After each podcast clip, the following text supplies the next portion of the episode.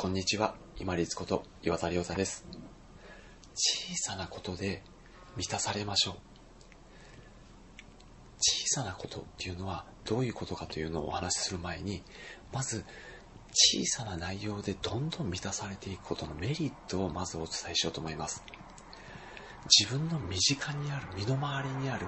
当たり前のように流れていっている小さなことで満たされると、食べ物とか買い物とか自己顕示とかいったそういう余計な支出出すものっていうのがものすごく減ります。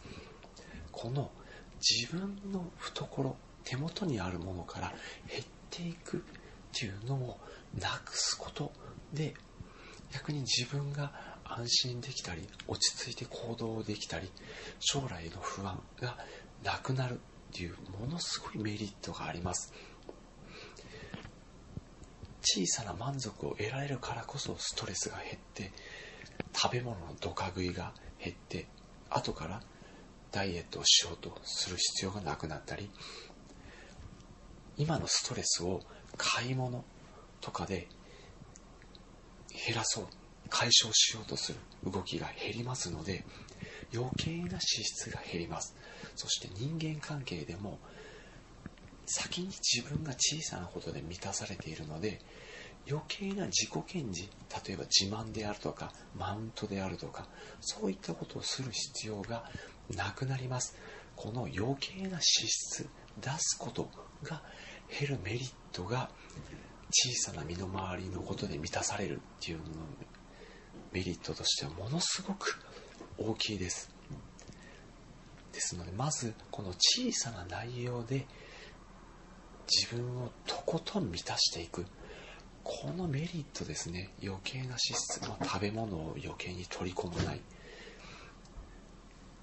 お金を使って何か物をたくさん買おうとしないとか情報をたくさん取り込もうとしないとか。こういうストレスを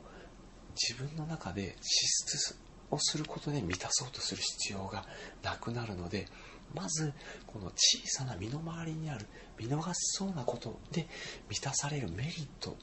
というのを実感するために